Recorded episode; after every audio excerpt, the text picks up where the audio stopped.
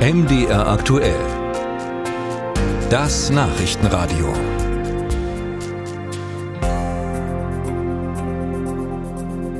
Das Gespenst von der Energiekrise hat sich einstweilen verzogen. Die Tage werden wieder wärmer und doch könnte der Winter Spuren hinterlassen haben.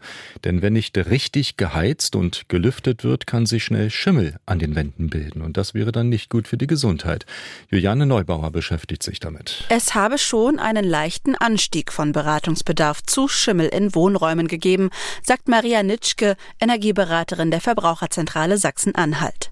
Ist Robert Habecks Energiesparaufruf daran schuld? Würde ich sagen, äh, kann man ihm jetzt nicht so direkt um die Schuhe schieben.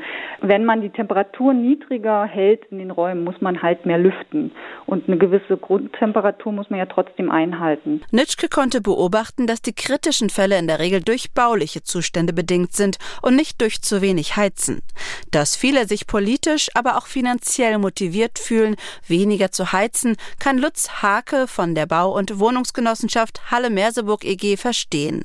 Rund 5000 Wohnungen verwaltet das Unternehmen. Ich kann das absolut nicht bestätigen, dass durch diesen Winter oder die Heizperiode seit äh, der Energiekrise da die Schimmelproblematik hochgegangen ist. In Berlin hätten einige Wohnungsunternehmen laut eines Berichts der Wirtschaftswoche angegeben, dass Schimmelvorkommnisse in Wohnräumen im letzten Winter um ganze 57 Prozent zugenommen hätten. Das kann sich Sararia Said, Rechtsberater des Mietervereins Magdeburg, kaum erklären, denn seiner Erfahrung nach hängt Schimmel eher selten mit falschem Heiz- und Lüftungsverhalten zusammen. Durchaus zeigt sich das auch immer wieder, vor allem wenn dann Gutachter oder sonst wer den äh, Schimmelbefall nochmal genauer untersucht, dass durchaus auch Wärmebrücken oder eine fehlende Wärmedämmung letztendlich zu der Schimmelproblematik führt. Für den Vermieter oder die Vermieterin bedeutet das dann in der Regel eine hohe Instandsetzung.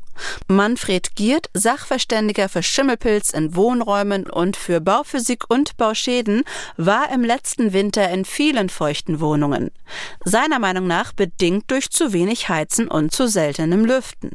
Er empfiehlt, zu Beginn der Heizsaison die Wohlfühltemperatur einzustellen. Und dann kann man eigentlich für die gesamte Heizsaison die Finger von den Thermostaten weglassen.